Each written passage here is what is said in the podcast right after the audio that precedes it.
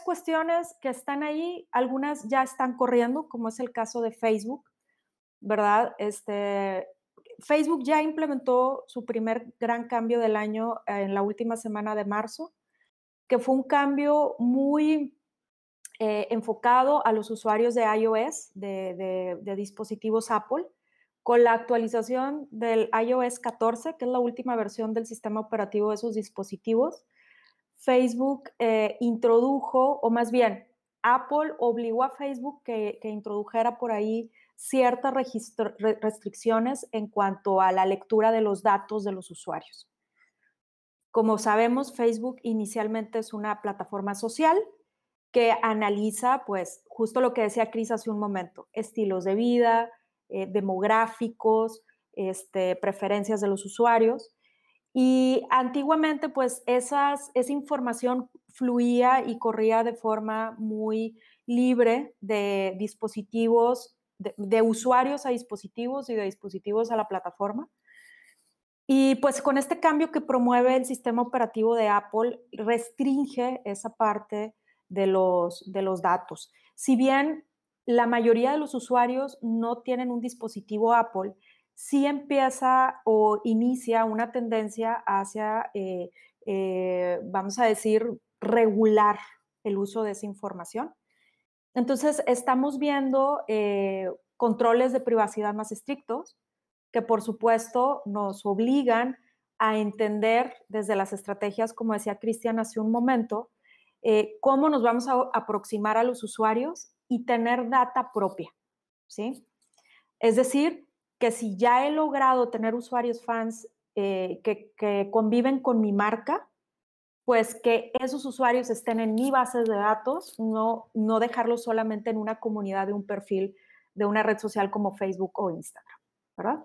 Entonces, si ustedes están haciendo pauta digital o piensan hacerlo pronto, eh, es momento de preguntarnos, bueno, ¿cómo le voy a hacer para convertir a esos prospectos interesados en mi marca a una base de datos que yo pueda administrar con sus preferencias y con, sus, con, sus, con su información?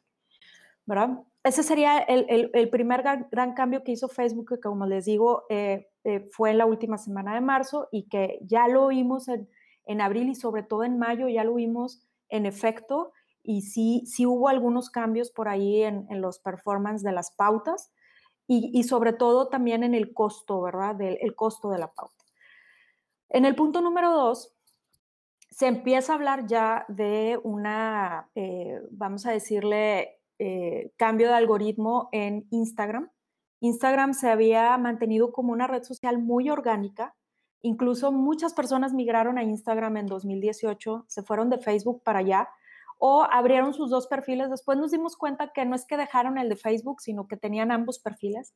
Y esto es, es una tendencia muy importante eh, actualmente en todos los canales, que los usuarios son multiformato y multicanal, ¿verdad? O sea, tenemos varios perfiles en varias redes y los utilizamos a discreción o a conveniencia o a, o a gusto personal, ¿verdad?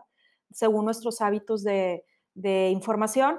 Entonces, Justo por eso hay que estar en cada uno de esos canales.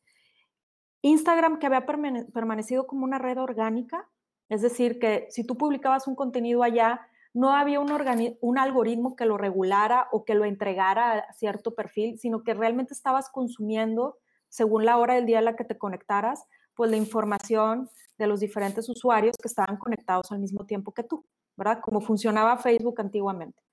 Pues bueno, esto está ya en, planes de Facebook. Este, se, va, se va a implementar un algoritmo también en Instagram para ir entregando información de acuerdo a este, las preferencias de los usuarios. Y pues eso, así como pasó con Facebook hace algunos años, e, este, eso nos impide llegar de forma tan directa a, los, a, las, a las comunidades que nos leen. Entonces, de nuevo, aquí la cuestión es tener la mayor cantidad de fans cercanos con sus datos para que podamos nosotros este, continuar conversando con ellos, ¿verdad? Además de estar, eh, de tenerlos en la red social, ¿verdad? Porque si, recuerdan este cambio que lo hizo Facebook en 2017, lo que ocasionó fue que disminuyera muchísimo el tráfico orgánico y el consumo orgánico de, de, contenidos, de post y de, sobre todo, información que se generaban en las páginas de negocios. Y pues con esto, obviamente, tuvimos que empezar a invertir de forma más constante en pauta publicitaria. ¿Verdad? Otro, que, otro cambio que se está mencionando es que las métricas que nos mostraba Facebook e Instagram sobre el uso y el contenido de, de, nuestros medios digitales, en un corto plazo Facebook los va a empezar a cobrar.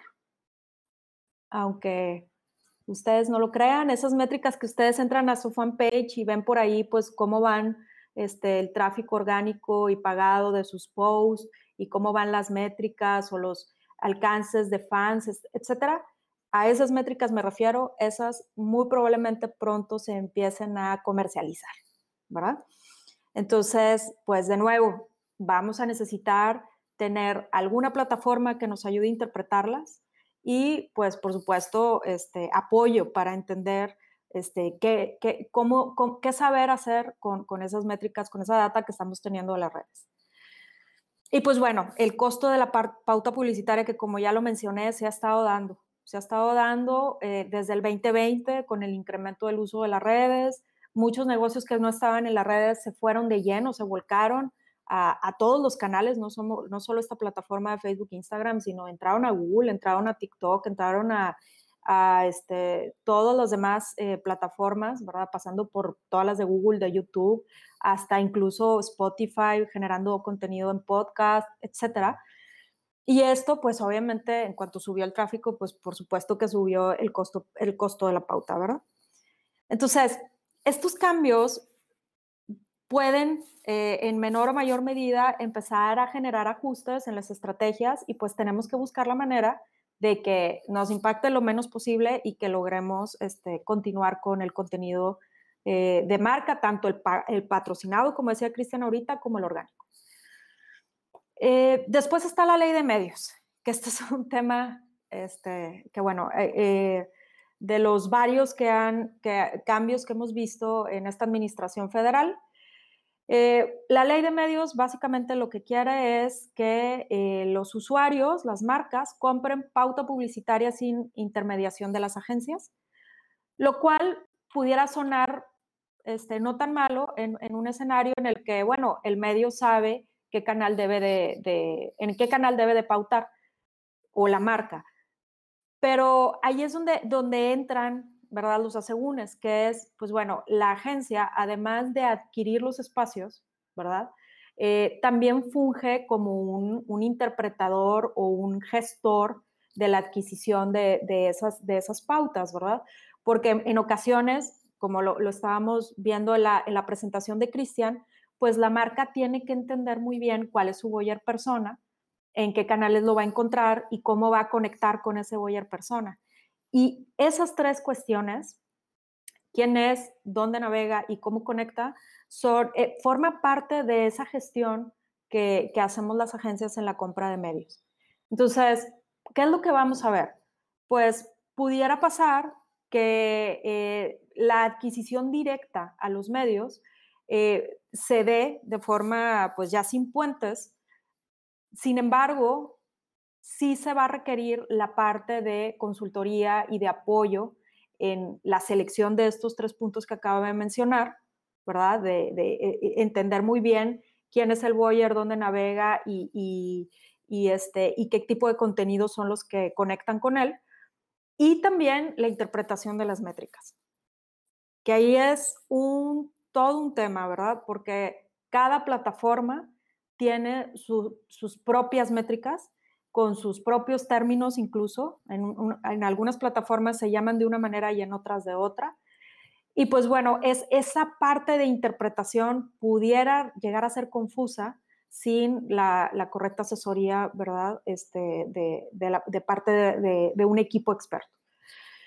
Y luego después está Google, ¿verdad? Que Google es una plataforma que como sabemos hace publicidad dentro de su misma plataforma, es decir, pues como los Google Ads que vemos, estos anuncios que cuando estás buscando algo te salen ahí, ¿verdad? Si, no sé, tú vas y pones agencia de marketing digital y te salen anuncios ahí, este, esos anuncios pues se, se, entregan, se despliegan en la misma red de Google.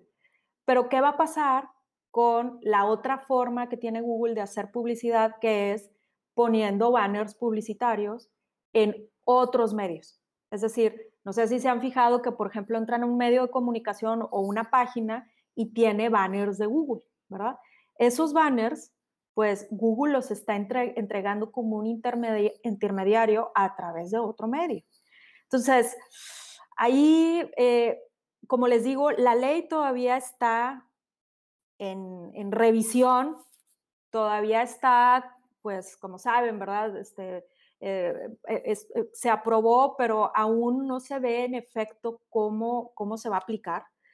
Y, y en este caso, en el caso de Google, pues no se tocó ese tema y Google tendrá que ver, Google México, que si es una, una entidad legalmente constituida en México, este, tendrá que ver cómo resuelve esa parte. Y pues pueden ocurrir muchas cosas, ¿verdad? Puede ocurrir que Google busque un instrumento legal para, para solucionar ese, ese, esa laguna, ese vacío, como puede ocurrir que Google restrinja a lo mejor el, el publicar publicidad suya a través eh, como intermediario en otros, en otros medios, lo cual sería muy, muy, muy dañino tanto para las marcas de todos los tamaños como para el entorno digital, ¿verdad? Porque nos limitaría este, el acceso a esos canales y, por supuesto, pues limitaría la, actividad económica de muchas marcas, lo cual es un escenario muy extremista, pero lo veo, lo veo pues delicado, ¿verdad? Que hay que estar pendientes de esa, de esa noticia. Y pues bueno, como punto número tres, eh, TikTok, que es una plataforma este, asiática que ha venido a, desde, el, desde, el, 2019 y sobre todo el año pasado tuvo un auge un crecimiento impresionante con usuarios de todas las edades. Hay que recordar que TikTok empezó con usuarios jóvenes, pero ahorita estamos todos allá de todas las edades generando contenido y que pues se está preparando para este, lanzar su plataforma de pauta publicitaria de inversión, eh, que lo vamos a ver en los próximos meses. Entonces, pues bueno, estos son tres cambios que vemos eh, muy, muy importantes. Hay que estar bien atentos a esta relación entre rendimiento y costo por clic, costo por conversión que estamos generando en, nuestras pautas publicitarias. Y consolidar bases de datos es una clave, como es una clave, una estrategia de monetización muy importante